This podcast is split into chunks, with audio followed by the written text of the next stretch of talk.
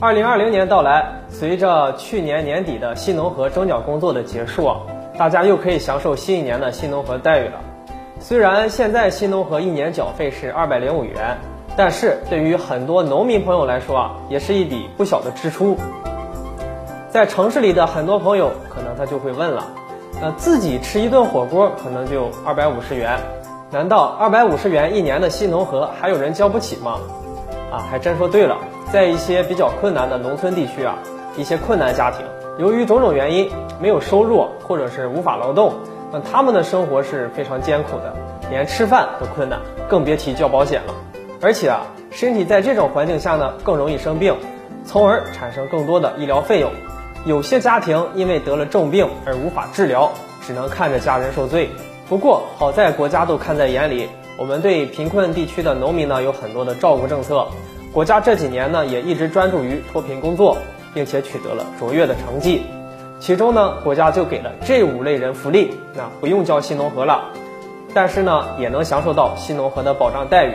下面呢，咱们就一起来看看是哪些人群。第一类人是建档立卡的贫困户，建档立卡的贫困户可以享受很多的优待，比如说不用交养老保险，新农合也不用缴费。但是呢，却可以照常的享受新农合保障的待遇，并且还会享受更多的医疗救助政策。所以呢，如果你属于建档立卡的贫困户，就省下了一大笔新农合的保费了。第二类人就是无保户，无保户一般都是无儿无女、孤身一人，或者是高龄孤寡老人等等，地方的政府会给予他们一定的生活保障。在医疗方面呢，也能享受各种优待政策。其中啊，有一项就是不需要交新农合。第三类人呢是低保户，也不用交新农合。各个地区对于低保户享受的待遇保障呢是不一样的。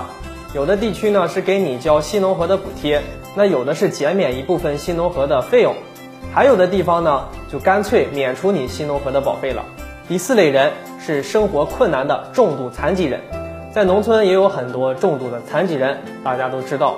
重度残疾人呢是没有自理能力的，也没有经济来源，他们能够维持生活就已经很不容易了。他们平时呢只能靠享受政府的补贴来生活，那哪还有钱再交新农合呢？所以国家也对这类人群呢免交新农合了。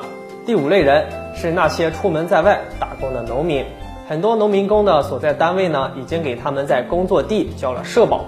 或者说，农民工自己去工作地缴纳了灵活就业人员的养老保险和医疗保险，这种情况啊也不用交新农合了，因为大家只能享受一种医疗待遇的，所以啊大家不要重复交钱了，避免损失。那大家看看自己是否符合这五类条件呢？千万不要错过这样的福利。好了，本期的内容就和大家聊到这里，我们下期再见。